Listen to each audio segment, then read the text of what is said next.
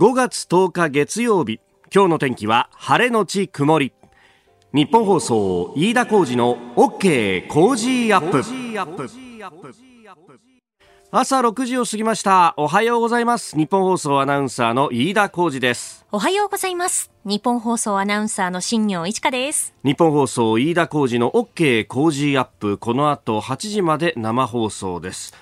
まあ人によってはもう10日以上休んでたよという方もいらっしゃるかもしれませんが、えー、ゴールデンウィークが、まあ、名実ともに今日で終わると。ね、えー、今日からまた、えー、普通の生活が戻ってくるという方もいらっしゃるし、いやいや何言ってんだと、もうあのゴールデンウィークも含めて仕事してんだと、私みたいに、我々みたいにね、はい、えー、えー、人もいらっしゃるかもしれませんし、また30日と5、5日、6日は出たよっていうね、えー、人が大部分かもしれないんですけれども、まあ、なんとなくこう休日っぽい雰囲気だったこの1週間というのが終わって、はい、えー、今日からまた慌ただしくという方も多いかもしれませんけれどもね、あの連休のまあ最後の方っていうか、昨日なんかはもう暑くてね。びっくりしました。よね。えー、昨日29度？えっとですね、東京都心が28.5度と、まあ、7月中旬並みの気温で、今年最高の気温だったんですよね。ああ、なるほど。いやー、本当、そんないいお天気で、うん、どうしようかなって、でもそんな外も出られないしねと。まあ大体、あの、うちはですね、あの、品川区と大田区の、まあ海沿いのあたりに住んでますんで、まあそうすると、こう海沿いのですね、運河沿いのこう遊歩道だとか、そういうところをこう、睨みながらですね、まあそこら辺を舐めて、そして、えー、公園に行こうかというところなんですが、もうゴールデンウィークも終わりにかかってくると、公園もものすごく混んでいて、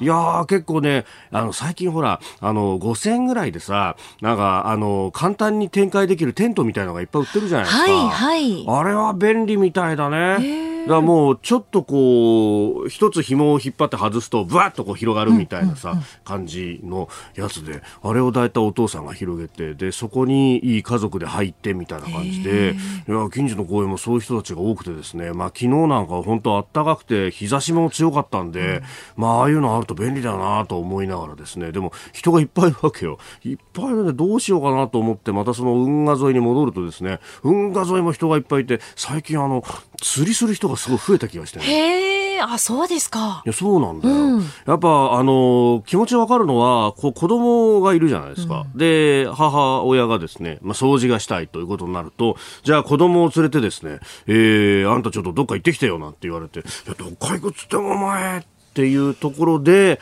こう、パッと外に出て、で、あのー、まあ、僕一人だったらですね、ぶらぶら散歩をして景色をこう見ながら、まあそれでもなんとかなるんですけれども、子供っちゅう生き物はそれでなんとかならないんですよね。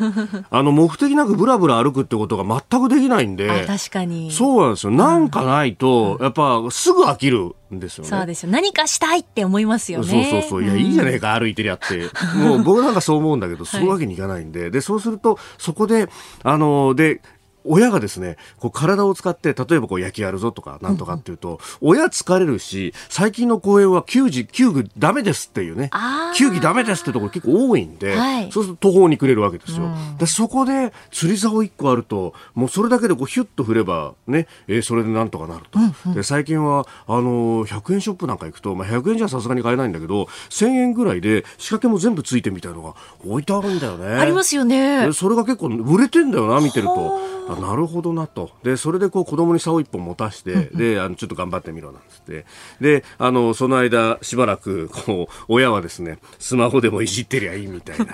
そういう感じのこう親子結構いるなああ、なるほど。やっぱステイホームといってもそんなにずっとステイはしてられないよなというね、うところで、なんか、あのこう対策として、まあ、そういうところでですね、やってる姿というのを見ると、ああ、うちもそうだなというふうに思いますし、まあ、いろんなこう知恵があると思います。何かあの、暇つぶしの方法というかですね、まあ、あの、ありていに言えば子供をだまくらかす方法みたいなものがですね、もしあったら教えていただければと。うちもそろそろネタが切れてきたぞと。そうなのよ。もう最近はさ、はい、あの子供に素振りさせたりとかしてるからね、えー、しょうがない。それぐらいしかやることがないっていうね。えー、ぜひご意見お寄せいただければと COZY cozy アットマーク 1242.com でお待ちしております。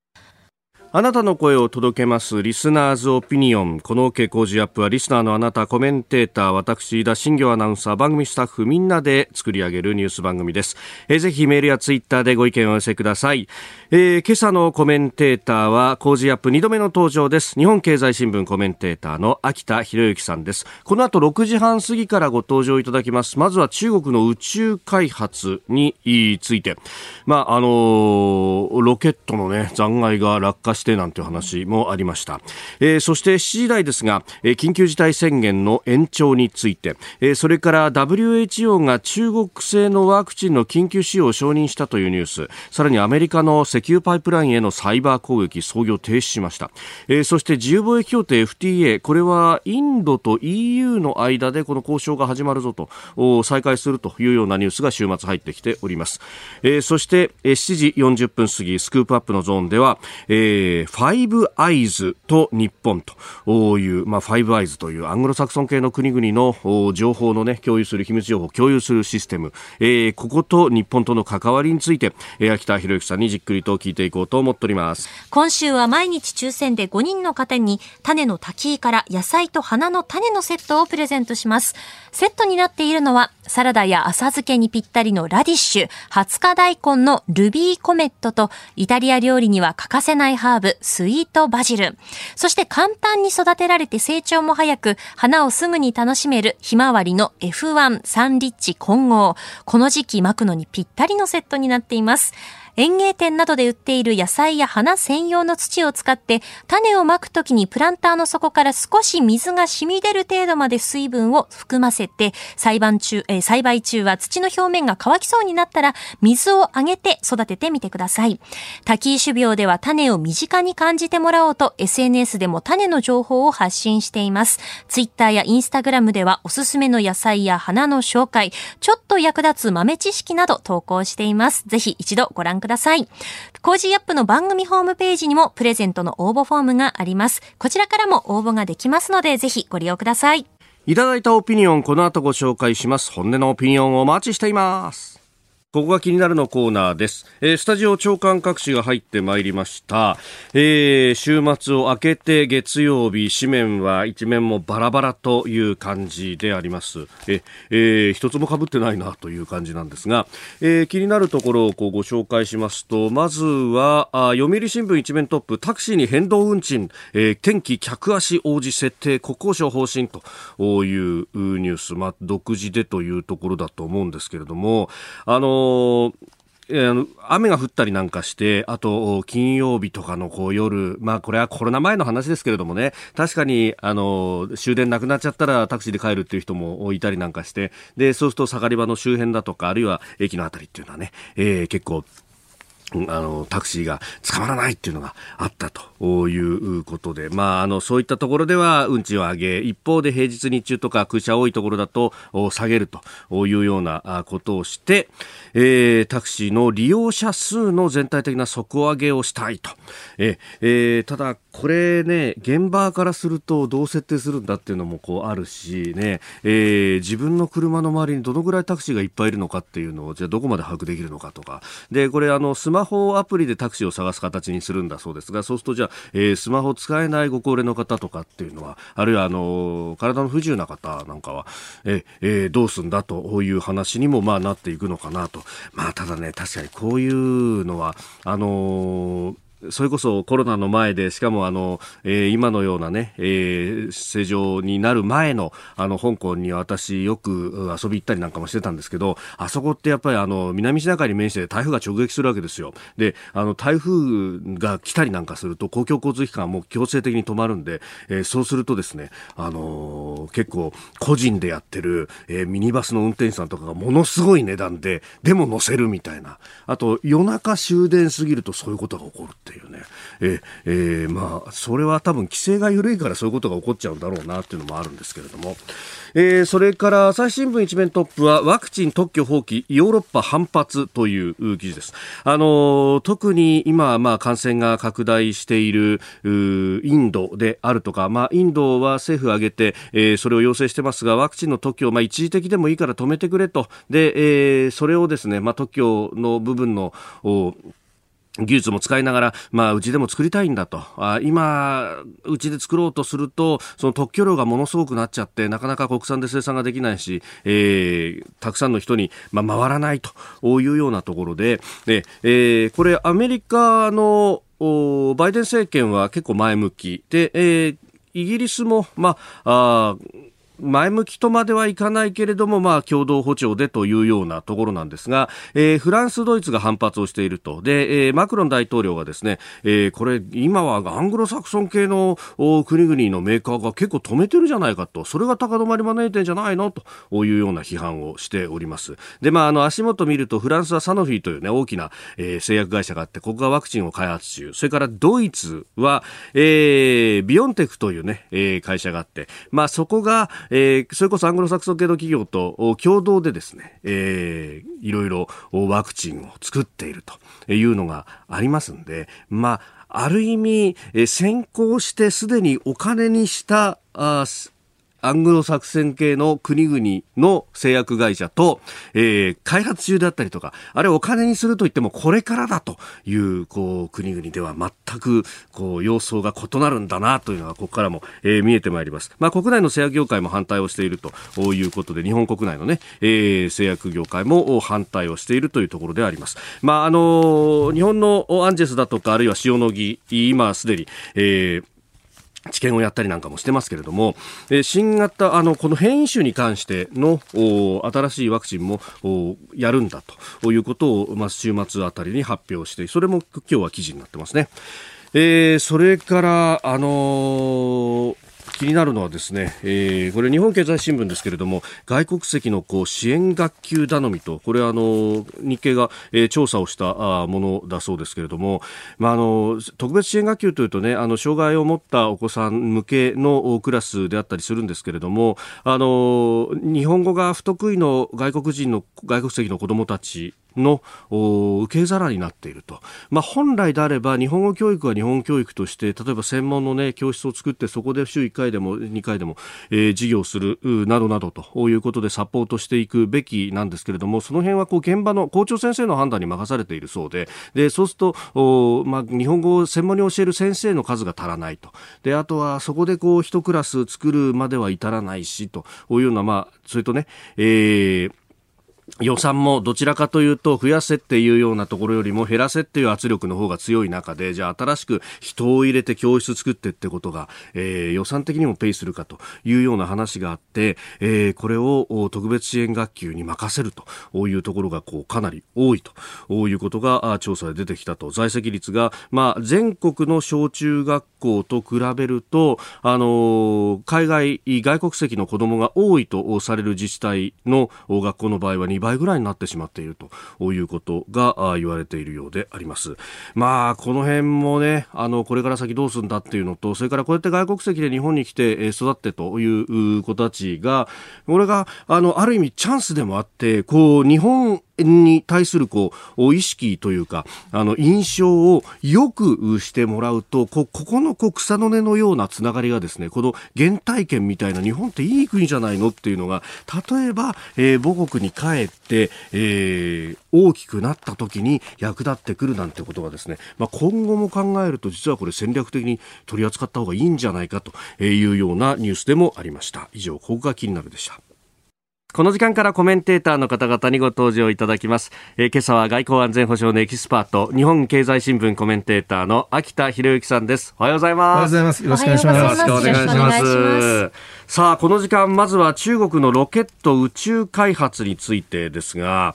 あのー、日本時間昨日の昼ぐらいですか、はい、あのインド洋にロケットの残骸が落っこってきたと、はい、なんか1週間ぐらい前から話題にはなってましたけれども、はい、なんか最終的に直前にならないとどこに落ちるかもわからないし、なんかヒヤヒヤしましたよね。そうですね。まず中国は無責任だと思いますよね。今回我々普通にえ見てますけれども、はい、本来であればペンタゴンがあんなに逐一発表して、え情報発信する前に中国自身が発信すべきなのに、うん、直前になって、えー、しかも落っこちる可能性は極めて低いっていうじゃあ可能性あるのかというふうに心配した方も多いんじゃないですかね。えー、うん、そうですよね。中国発の情報っていうのがほとんどなかったですよね。はい。えー、そしてさらにあの、えー、アメリカの NASA、はい、航空宇宙局ですかね、えー、の長官が無責任だというふうに批判してます。うんはい、なんで無責任かというと、まあ、そういう発表がないということと同時に今回の中国のロケットはですね、はい、えー、燃料タンクが1個しかない。非常に安上がりのロケットだそうですね。で普通は 2, 2段式とかで、はい、えー、どんどん下から切り離しますから、斜めに飛んでいく過程で切り離してそれをコントロールして海に落とすと。ところが1個しかないんで、はい、非常に大きい上に、えー、衛星軌道にロケットが突入してぐるぐる回る直前までくっついてるわけですよね。そうするとそこから切り離すんで、はい、えー、ただでさえ制御が難しいわけでそれを承知の上で、え多分飛ばしている。というところが非常に危ないということだと思います。うん。これそうなると無責任な上に、はい、これねあの国連の宇宙に関する条約とかだと基本的にはその当事国に全部責任があるんだっていうふうに、はい、なんかその辺も全部無視してるんじゃないかと、まああとはほっとけみたいな、知らないよとなってるような。はい。あともう一構やっぱり心配なのは、今回なんで宇宙にそんな力を入れるかという、これはですね科学技術の開発ということは一つありますけど、やっぱ軍事なんですよね。えー、人間で言えばあのアメリカの軍も中国の軍もそうですけど脳みそは今宇宙に浮いてるわけですね。人工衛星を全部使って、通信とか指揮とか、まあ、GPS も全部やり取りしますから、いざ戦争になったら実は空母で戦うんじゃなくて、はい、衛星を麻痺させるとかですね。電波を遮断するとか、はい、そういうことを多分中国は考えていてそういう意味でもこう宇宙に手をあの乗っけておきたいと。いうような軍拡競争が宇宙にも広がっているっていうことが背景にもあると思いますね。えー、安全保障についての話、今日もいろいろ出てきておりますんで、えー、解説いただこうと思います。8時までお付き合いいただきます。今日よろしくお願いいたします。さあ、今朝のコメンテーターは日本経済新聞コメンテーターの秋田博之さんです。引き続きよろしくお願いします。よろしくお願いします。中国のロケットについてお話しいただきました。江東区のラジオネームみのるさん、32歳会社員の方、えー、中国が無責任なのはいつものことになっちゃいますけど、このまま進んでしまうと宇宙開発に関する国際的なあ法的なルールを各国が共同で作ったとしても絶対ガン無視しますよね。こんな無責任な中国をほっといていいんでしょうか？いただきました。そうですね。あの宇宙はやはり、はい、えー、米ソ冷戦の時代も宇宙を、えー、に軍拡するとですね、はい、核戦争になってしまうと。なぜならば宇宙から、えー、核で核の、えー、軍縮の合意を結んだ時も衛星で監視してるわけですよね。だから衛星に手を出すとしかも体が麻痺してミサイルを発射できなくなるので、はい、空は聖域だというふうに考えられてきたんですけど、今中国はまあ、ロシアもなんですけどね、まあ、ひょっとするとアメリカもなんだけれども、宇宙を制すれば、下の地上を全部制せれるってことで、はい、軍拡の最重要地点になっちゃってるんで、ん。そこがやっぱり心配ですよね。新たな宇宙ステーションを作るだとか、はい、月を開発するだとか、いろんな話が出てきてますよね。はい、そうですね。結局はそれが全部宇宙の軍拡って宇宙を制したものが地上を制するという感じの安全保障上の主導権争いになっていると。ただ中国アメリカとかは民主主義国ですから、はい、情報を公開するんだけど中国はなかなかこう公表がねしないっていうのがね、うん、そうですね。では7時台最初のニュースはこちらです。緊急事態宣言延長と対象地域拡大で経済損失1兆円の試算政府は7日新型コロナウイルス対策の緊急事態宣言について対象の地域を拡大し期限を今月末5月31日まで延長することを発表しました。野村総合研究所の試算によると宣言の延長と対象地域の拡大により新たに1兆620億円の経済損失が生じるとしています。えー、緊急事態宣言が、まあ、あの既存のところは延長となりと。でさらに12日からは愛知、福岡も対象ということになりました、まあ、いろんなところに影響出ますね、秋田さん。そうですね、うん、なんかやはりこうアクセルとブレーキ両方踏んでる感じでここまで来ちゃった感じですよね。はいあの去年なんか特に緊急事態宣言連発しながら、えー、菅総理が GoTo トラベルもこだわって、はい、まあ、今は私賛否両論わからないんですけど自分自身、はい、東京五輪を何が何でも開催すると言いながら感染も抑えなきゃいけない。そうすると我々もえー、気合を入れて外出を控えるっていうふうになりづらいかなと。いうところがこの現状に現れてる気がしますね。あの前回ご出演いただいたのが1月の5日で、はい、まさにその2回目の緊急事態宣言が出る直前にお越しいただきました、はい、まあ、あの時もそのね、えー、意思決定等々の話もありましたけれども、はい、まあ、今回もなんかあのリークがいろいろあって出るぞ出るぞって言って、なんか同じものをずっと見せられてる感じありますね。そうですね。あのここまで来ると医療体制とか衛生体制の問題を超えて、はい、日本の国家システムがえー、欠陥があるというふうに考えざるを得ないと思うんですよね。ただ、日本モデル、要するに法律的にはお願いすることしかできない、はい、強制力がない、えー、統治体系で、えー、ここまで来ているのが日本モデルで、一方で欧米なんかはもうロックダウンして、外出禁止して罰金も課すような国もあるわけですね、はい、で日本モデルが失敗したとは言い切れないと思うんですよ。死者が少ないんで。ただ弱点はやっぱ明らかになってきましたよね。強制できない中で、人々が自主的に協力するという前提のモデル。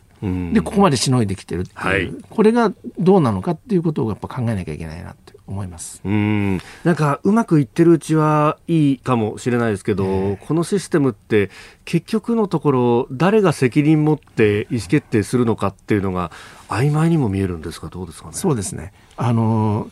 そう思います。同時に、えよく、えー、議論としてだったらえー、強制力を持たせる法律を作って、うん。はい、外出とかを抑え込めばいいじゃないかという意見があります。まあ、私反対というわけではないんですけれどもそれは、えーと、水泳の水泳ができない人間に対して、うん。はい、えー、いろんな道具を与えれば与えてプールに入れればですね、泳げるようになると言ってるようなもので、こう今うまくいってない原因はもっと根本的なところにあると思うんですよね。はい、あのやはり優先順位さっき言った、はい、優先順位がはっきりしないということとあと縦割りでワクチンだったら接種は厚労省、はい、ワクチン輸送は国交省、うん、そして自治体がやるんだけど自治体との窓口は旧自治庁の総務省。はい。で、まあ、みんな各国バラバラだと思うんですよ。ただ、えー、アメリカもイギリスもここまで早いのは、はい、軍準軍事体制に切り替えて、一気に一つのところに権限を集約してやってる。で日本は戦争、幸いなことなんですけど、えー、75年間一度もしてませんから、はい、いわゆる単線ですよね、平時平時モードと普通は危機モードがあるんだけど、はい、平時モードだけでしのごうとしているから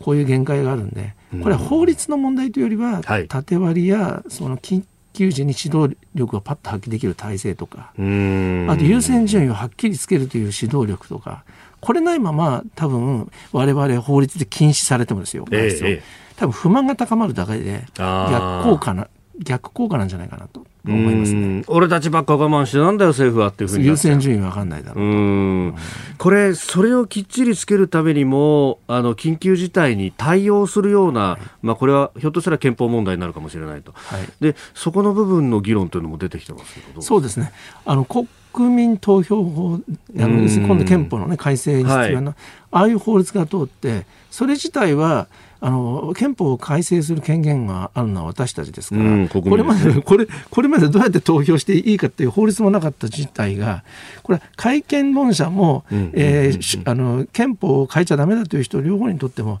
えー、いいことだと思いますね。その国民が変えたい時に変える法律がないっていう状態を解消するというのは、えー、当たり前のことですよね。ようやくそこまで来た。うん、えー、まずは緊急事態宣言についてでありました。今朝のコメンテーターは日本経済新聞コメンテーターの秋田博之さん。この時間取り上げるニュースはこちらです。WHO が中国シノファーム製ワクチンの緊急使用を承認。WHO 世界保健機関は7日中国のシノファームが開発した新型コロナウイルスワクチンに緊急使用許可を出したと発表しました。中国製のワクチンが WHO の承認を受けるのは初めてです。えー、WHO からまあお墨付きをもらったワクチンはこれで6つ目ということになるそうですがさああ、まあ、中国製初めてということですけれどもね。はい、まああの先ほどニュースで中国の方から日本のコロナ対応がうまくいってなくて、はい、えー、東京五輪の開催に、はい、えー、反発というか批判の声が強まっているというふうに論評されましたがもともとこれコロナが山火事だとすれば、えーまあ、ウイルスの起源は分かりませんけれどもぼやが起きてしまったのは中国なので。はいえー、そういう意味ではあんまり中国にそういうことを言われたくないねと。いうふうに思われる方も、ね。えー、いると思うんで、えーまあ、そういう延長で中国がワクチンを開発して、うん、でそれを自分の外交に利用してるんじゃないかという批判があるわけですが、ただただですね、うん、まあ、そこは感情論とは別にしてやはりそのアメリカや欧州もワクチンを抱え込んでるわけですから、こういう中国製とかロシア製もえー、承認されて、まあ、普及すること自体はですね私は歓迎すべきなんではないかと。いうふうには思います。人類全体のことを考えると、全体のことを考えればですね。ただその上でどうなんですかね、はい、こう中国、まあ、えっと、もう数十か国、うん、えー、50か国近く数え方によっては70か国ぐらいにワクチンを、えー、無償も含めて、えー、供与していると。はいいうことで、ただ中南米なんかでは、ええ。ー、何でしたっけ、えー、有効率が50数パーセントだったりとか、はい、いろんな問題が起きていて、えー、それがまあこう WHO はとりあえず、はい。えー、承認して何パーですかね、えー、と有効率が79%うん。WHO の認識では79%だという。WHO ですね、はい。えーまあ、それ自体は、えー、ひとまず、うん、えー、よかったんじゃないかというふうに思います。これその、まあ、やっぱ欧州、欧米各国が抱え込んでる部分が、はい、やっぱこの中国製とかロシア製のワクチンに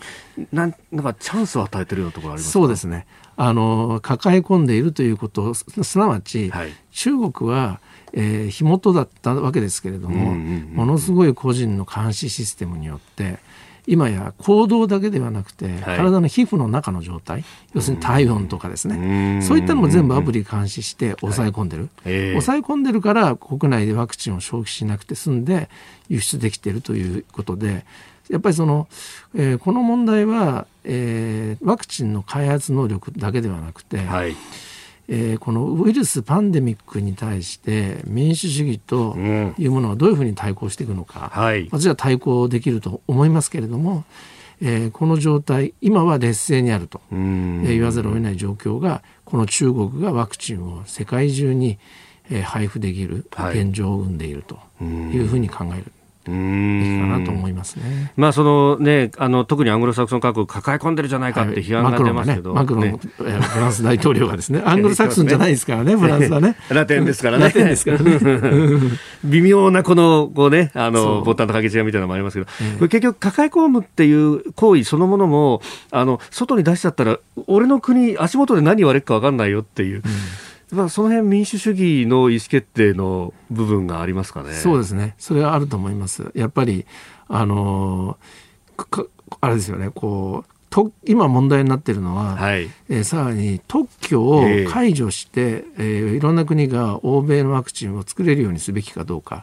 これも、えー、趣旨は良くて、はい、バイデン大統領が発表しましたけれども、えーやっぱりメルケルドイツ首相とかですね、はい、えー、自分の国に、えー、製薬会社がある国は反対するということで、やっぱり民間企業が我々は日本で言えば塩野義製薬さんとかですね、はい、やるのでそこもやはり民主主義体制の国のワクチンの政策と、えー、鶴の一声で決められる国と、えー、ちょっと違いがあるかなというふうに思います。今はこのワクチンのフェーズでは何か権威主義的な国の方がいい部分がクローズアップされてしまうそうですね、えー、ただやはり私は非常にこう強調したいなと思いますのは、はい。えー、このウイルスがなんでここまで広がってしまったのか、なぜ山火事が起きたのかということを考えると、はい、これは民主主義じゃない国の弱さ、要するに報道の自由とか、表現の自由がないから、お医者さんが初期段階でこれはコロナだよっていうふうに言ってるのに、そんなことを発言するなと言って、はい、あの李文亮さんというね、拘束されて最後それでコロナで亡くなると。でこれは民主主義体制であれば、すぐに、えー、拡散して報道されてそれで政府も動いて封じ込められたと思うんでそういう意味では、えー、現状を強権主義の方が有利だというのは、山火事を起こしてしまったという意味では強権主義だったからであって、はい、民主主義だったらそのぼやで消し止められたと思いますから決して、えー、トータルでは負けてないと思うんですよ。そこ見誤っちゃいけない、ね、そこはやっぱり見誤っちゃいけないと思います。えー、あの山火事を発生させる危険というのは、えー、かつてソ連の時代にチェルノブイリ原発事故が起きましたけど、はいえ。ー、やっぱり、えー、早期発見で対応できないという意味では強権主義が非常に脆い。ということをこのコロナ危機は示していてただ起きた後の対処は強権主義だから早いだけで、えー、それは決して今の状況が民主主義体制が劣っているということではないと思います。うん。えさあそしてもう一つのニュースこちらのニュースです。アメリカ最大の石油パイプラインサイバー攻撃で操業を停止アメリカ最大の石油パイプラインを運営するコロニアルパイプラインは7日ランサムウェア身代金要求型ウイルスによるサイバー攻撃を受けすべてのパイプラインの操業を停止したことを発表しました。停止が長引けば国民生活や経済活動にも影響を及ぼす可能性があります。これは大動脈のようですね、アメリカでは。そうですね。東海岸の、はい、えー、供給、燃料供給の半分近くが45%ですか。ら。すごい。これが麻痺してるっていうんですから、人間で言えば本当に動脈瘤がちょっと詰まっちゃったみたいな、はい、そういうことですよね、まあ今のところ備蓄でなんとかなるけれども長引けば大変だという。そうですね。うん。でもサイバー攻撃だそうですこれやっぱりこれをまず見た時に、はい、日本は大丈夫なのかっていうふうに思いますよね。あのサイバー専門家に時々取材をさせていただくことがあるんですけれども、はい、えー、大きなコンピューターシステムに入ったウイルスを発見して取り除くというのは東京ドームに起こっている針2本 を探し当ててですね。あの広い東京ドームの中で？そうですね。で、2本、それを取り除くというような作業らしいです。えー、で、アメリカ、今回は、まあ、こういうふうになっ、はい、あ目に見える形で被害が起きているから、えー、別物なんですけれども、はい、アメリカよくあのハッキングされて個人情報が何百万とか出たっていうじゃないですか。そうですね、発表されますね。発表されますね。うん、するとなんか内心日本的にはあ日本は安全なのにアメリカはなんであんなにやられてるのって思いがちですけれども、はい、それも専門家に言わせると、ええ、逆で分かってるわけですよね。やられたということが分かるからアメリカは抜かれてることが分かってる。でも多分日本は抜かれてるんだけど、はいそれすらもわからない。だって針2本見つけなきゃいけないわけですから。あアメリカは針2本見つける能力がある。能力がある。で、しかもさらに起訴しますね。FBI が中国のハッキング。それは針2本がどこから持ってきたかということも見つけて起訴するわけですね。起訴っていうのはもう要するに単に政治的に、えー、お前だろっていうのと違って、はい、法的なものですから、証拠もあると、はい、でも日本は多分相当ハッキングされてるんだけれども気が付いてない危険があると。政府や企業などの情報がですね、はい、そこがちょっとこれを見ると心配になりますね。うん、まあ、あのサイバー対処する例えば自衛隊の部隊とかっていうのも、まあ、アメリカと比べるとかなり桁が違いますもんね。アメリカでも数千と、まあ、ちょっと具体的な数字はいろんな数え方があります。が、まあ、とにかく数千。日本は自衛隊が、えー、200とか、えー、そういう部隊。しかもこれだけだとほとんど自衛隊のサイバー攻撃を防ぐか対処するだけで、日本全体を守る。まあ、無理ですよね。ですから今は首相官邸にニスクでしたっけね、はい、えー、という組織があって、はい、そこに各省庁の人たちが出向していてウォッチしてるんですがこれはあの守ってくれるんじゃなくて、はい、やられたら情報をそこに集約しなさいという、えー、受付窓口というか連絡窓口でそれを受けてそこから、えー、こういうことがあったよという情報を共有するという、えー、ことはできるんですけど、守るのはもう企業と企業それぞれあとインフラを持ってる人たちが自分たちで守るしかない。なるほど。現状はですね。うん。それで本当にいいのかっていうところですよね。ちょっと心配ですね、はい、おはようニュースネットワークでした。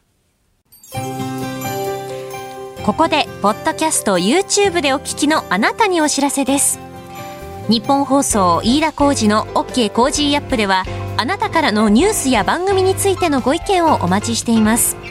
ぜひメールやツイッターでお寄せください。番組で紹介させていただきます。あなたと一緒に作る朝のニュース番組飯田浩二の OK コージーアップ。日本放送の放送エリア外でお聞きのあなたそして海外でお聞きのあなたからの参加もお待ちしています。続いて教えてニュースキーワードです。自由貿易協定 FTA EU とインドは8日オンラインで首脳会議を行い2013年に中断した FTA 自由貿易協定の交渉を再開させることで合意しました。またインド太平洋地域で影響力を強める中国を念頭にインフラやエネルギーなどの分野で連携を深めることでも合意しています。えー、2013年に中断してたってことは、もう8年間ぐらい塩漬けになってたものが動き出すんですね。はい、そうですね、うん、なんでこのタイミングで動き出すのかっていうのは面白いですよね。はい、うん、やっぱり、えー、もうニュースにも随分なりましたけど、えー、去年12月、えーはい、EU はずっと交渉していた中国との投資協定を、はい、えー、仮調印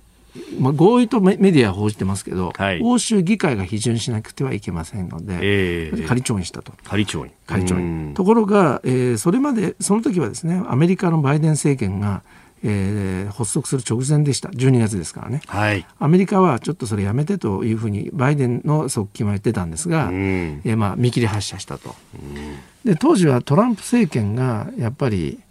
あのまあ、ドラえもんの主人公で言えばジャイアンみたいなところがあって、はい、えー、勝手に自分で中国と、はい、えー、喧嘩をするんだけど他の人と協力しないっていうことで欧州はまあ見切り発車でいけちゃうかなと思ってやったと思うんですよね。まあ、ある意味こう見てないところでこそこそっとやればできちゃうんじゃないできちゃうかなと。スネ夫的なそうですね。ところが1月になって、えー、えー、バイデン政権これはドラえもんのキャラで言えば、はい、あの出来すぎ君っていうキャラがありまして真面目な。真面目な、はい、まあ、ある意味要するに分かりやすく言うと学級委員長。ですからみんなで中国に対応するよっていうふうに世界が変わったわけですよね。はい、そうすると多分で欧州の中でもそういうえー、出来すぎ君が仕切るようになった結果、え中国に対してもっとみんなで対応しなきゃねっていう空気が生まれてますよね。はい、でそうした中で、えー、中国との投資協定は棚上げして、えー、じゃあクワッド、はい、クワッドっていう随分ねあの広まってる言葉で、はい、日本とアメリカとオーストラリアとインドで協力する枠組みですが、えー、これが本格的に動き出す中で欧州もやっぱりインドだろうと交渉するならとい。うふうに乗り換えたと。いう感じなんじゃないでしょうかね。ああの先週先週あたりですかね、あのフランスの AFP 通信などがスクープで出してましたけど、はい、その中国との投資協定に関しては、あの一時凍結をするんだとか、いや、凍結じゃない、事務的には動いてるんだみたいな論争になってますけど、やっぱりその辺の流れがありますか？あると思いますね。で、なぜそういう凍結するんだ、しないのかっていう話が出てるかというと、ええはいやはり2つあって1つは新疆ウイグル自治区の、えー、人権の弾圧の問題ですね、はい、これが相当、まあ、前から起きていることですが世界的な問題になってきた。これもやっぱりバイデン政権が全面的にもうジェノサイドだと、はい、えー、まあ、要するに国際法上の、えー、大量虐殺であるというふうに言っているってこととあとやっぱ香港の情勢が、はい、えー、やはりあそこまでやっちゃうんだと中国はというところで、えー、やはりこういう国と、えー、自由貿易協定を批准まで行っていいのという声が、えー、土壇場で高まっちゃってるっていう。はいやっぱあれは英中共同宣言で50年は自治認めるって言ったのを吹き飛ばしたのは大きいということです、ね、私実はあれを交渉して94年から98年まで北京に駐在していました。えー、ということであの香港返還の式典も現場に取材に行ったのを覚えてるんですが、えー、その交渉最後の合意の過程、えー、返還直前の過程を北京から見てて、はい、中国は何回も50年間は変えないからと。約束してたんですよね、本当に。我々記者会見でもう毎週外交部の外外務省の中国外務省、はい、あの聞きました。根掘り葉掘り。でも、えー、とにかく一言で言えば、なんでそんな心配するんだと。合意があるから50年間は変わらないんだというふうに言ってたんですね。うん、えー、それがまあこのものの見事に。そうですよね。えー、25年ぐらいでと。そうですね。半分ぐらいでと。えー、そうするとやっぱ、あそこは約束守らないかもしれないっていうふうにみんな思うようになった。思うように。やはりあの人間で言うとことわざで、はい、一時が万事っていうこともありますよね。はい、香港は非常に小さな場所で、えー、経済的には大きいけど、まあ、面積的には小さい、うんはい、でそこで起きていることが、えー、で中国全体を判断するのはどうかという見方があればもう一方で一時が万事というところから言うとですねあ香港でもこんなふうにしちゃうんだから、中国は、えー、影響力を持つとやはり心配だよねと、えー、いうような見方が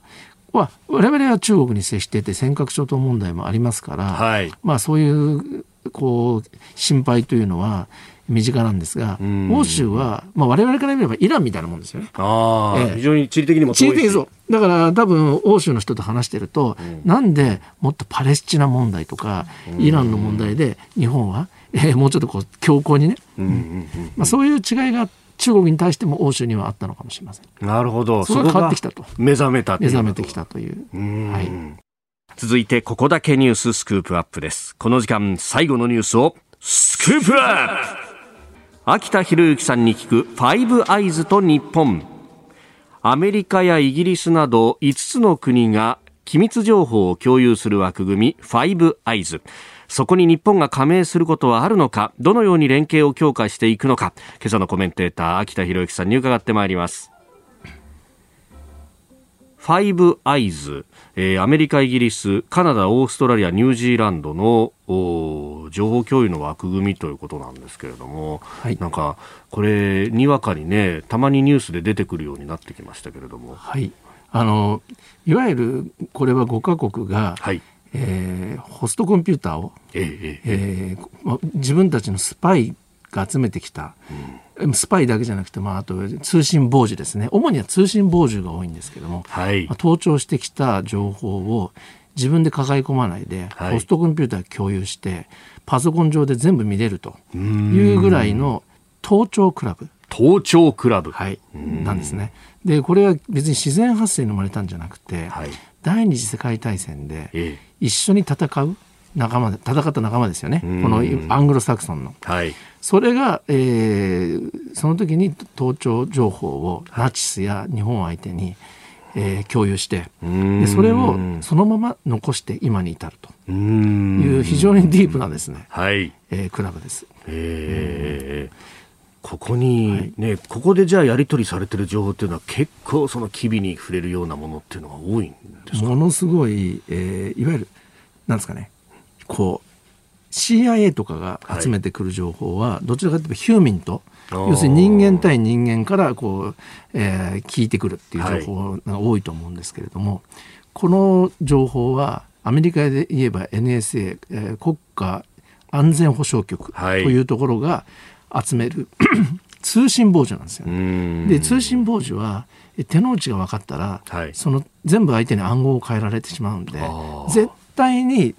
通信傍受しているということがばれてはいけない、うんうん、えー、いうそういう非常にこう秘密性の高い情報です。えー、ですから非常にこうディープと言えますし、えー、えー、何をしているのか本当に存在すらもつい最近までは、えー、認められあの公表されてなかったクラブです。それこそあのエドワード・スノーデン氏の、はいはい情報流出によってあこんなことまで取ってたんだみたいなのがそうですね。いろいろ出てきましたよね、はい、メルケルさんの携帯電話とか、はい、日本も安倍首相の携帯電話から情報抜き取ってたと、えー、えー、それをまあ日本政府に聞いたら、うん、まあ、そんなことはあり得ると思ってたというふうに言ってますけど、まあ、そこまでやってたのかという同盟国であろうと。同盟国であろうとですね。やってたわけですね。やってるんですよね。今も？今も。と思います。で、そこにこう、日本がっていうところなんですが。はい。あの、私、結論から言うと、はい、そういうディープな えー、東京クラブに日本が入るということは、えー、もう完全な仲間になるわけですから、まあ、アメリカ、イギリス、オーストラリア、ニュージーランド、仲間になるので、そういう形で会員権を得るということは、はい、意味があると思いますし、えできるならやれたらいいなと思います。ただ、ただ。相当覚悟が必要かなと。思いますね。えそれっていうのはやっぱこの情報を機密の情報をこうもらうからにはこっちも出さなきゃみたいなところですか？そうですね、まあ、人間に例えると、5人の情報もいろんなとこから非合法も含めてですよ。集めててそれを共有している5人組がいて、そこに入れてよっていうふうに言ってきた時にその私が5人組だったら、はい、じゃあ何あなた持ってきてくれんのってなりますよね。ただただ取りじゃないよねと、えー、さらにここで話したディープな話は絶対に漏らしちゃだめなんだよ、はい、で要するにそれはパソコンとかそういうのもちゃんとセキュリティしてるねっていう話になるじゃないですか。だまずは、えー、じゃあ日本が日本はそういう非合法的な盗聴情報って、はい国内であの盗聴は非常に厳しく禁止されてますんで、ん。犯罪捜査のなんかたなんか令状がないなんかないとだめなんじゃないですか、ね、そうですよね、確かね。はい、えー、ですから、まあ、外国の情報を集めていると思いますけれども、電波情報を。ただ、その情報をどこまで彼らがあこんなに持ってんなら入れてもいいかって思える思えさせられるか、あとやっぱりでかいのは、はい、日本に情報を渡しても漏れない。というような、えー、サイバーさっきもありましたけどサイバーセキュリティの対策も含めてやっておくことがまずまず最低限の最低限の条件ですよね。ああなんというか、インフラ面みたいなもんですね。インフラ面で。うん。うんどうですか？それ、そこさえ整備すれば、ああるいは、こう、スパイ防止法を作りますとか、そういうことがあれば、なんとかなりますかね？えー、今のが、いわば、えー、っと、受験勉強でいうと、うん、えー、もう非常に基礎学習みたいなね。ここが基礎学習ですね。で、そこからまあ参考書でいうと応用自在ですか？はい、要するに応用編が入ってて、えー、まあ、応用編クリアしないと入れないと思うんですが、えー、その応用編というのはどういうことかというと、はい、秘密を共有した以上は、うん、えそこでまず相手の言ったことを信じる。信じている以上は5人で合意したことは一緒に行動するっていうことですよね、はい、要するに情報って別にあの趣味で集めてるわけじゃないんで、はい、制裁したりとか、えー、外交したりするためにもしくはある時は軍事攻撃しなきゃいけないとか、はい、そういうことのために集めるわけじゃないですかだからそこに入ってて情報共有してるのに、えー、えー、俺はちょっと悪いから制裁はちょっと控えるわっていうのは品種を買いますよね、具体的に言うと、ファイブアイズは最近は香港とか、ウイグルの問題で共同声明を一緒に出して批判してます、はい、そして同時に制裁もしてますよね香港なんか。はい。で日本がそこに入っていたら、ええ、それはきっと香港やウイグルのディープな情報を共有すると思うんですよ。でも共有したのに日本はまあ両方とも制裁はしてませんけど、口で批判しているだけで、えー、もらって制裁しないっていうのは結構貧縮だと思いますよね。さあそういう覚悟があるかってことですね。あと例えばロシアが、はい、えー、暗殺を試みましたね。イギリスで。あのえっ、ー、と元、はい、ロシアのスパイ、リトビネンコ。あそうリトビネンコさんですね。はいあとはスカ、えーと、親子でお母さんお父さんとね、はい、娘さん数年前、うんうん、公園でベンチで公園でベンチで、ね、これはファイブアイズは情報共有してると思うんですよ。で共有して制裁発動してますよね、はい。えー、ロシアの外交官追放すると、えー、で日本はファイブアイズじゃないですけれども私の取材した、えー、当時の記憶では情報をもらってるわけです。こういう情報があるからでももらったけど日本は制裁しませんでした。安倍さんとプーチンが北方領土交渉したから,、だそういうなんですかねこうそこのクラブに入るということは、はい、情報を共有するだけじゃなくて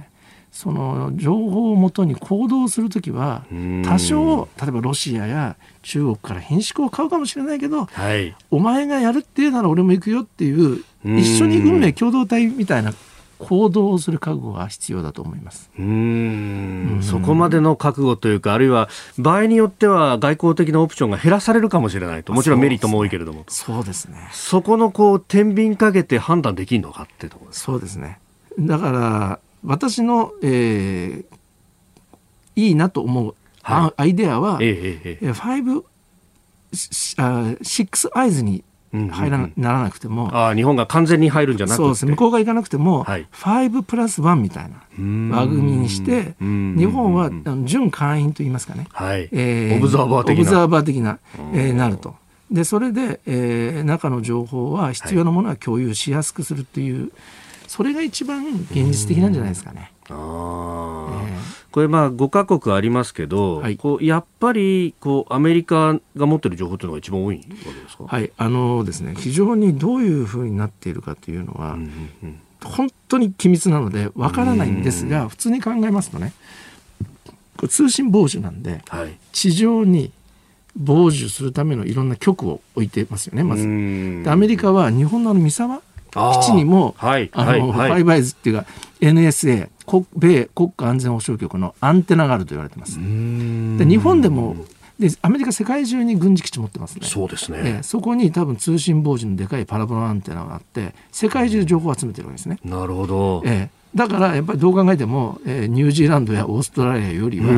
アメリカ、さらにはイギリスも旧、はい、あのいろんなイギリス領がありますから。あなるほど、えー、さらにはあの多分あのイギリスは軍事協定を、はい、えー、英連邦、えー、シンガポールとかマレーシアとか結んでるから、イギリスが次に情報が多い。なるほど。でニュージーランドとかオーストラリアは南太平洋とか地域性のある情報はディープに持ってるかもしれないけど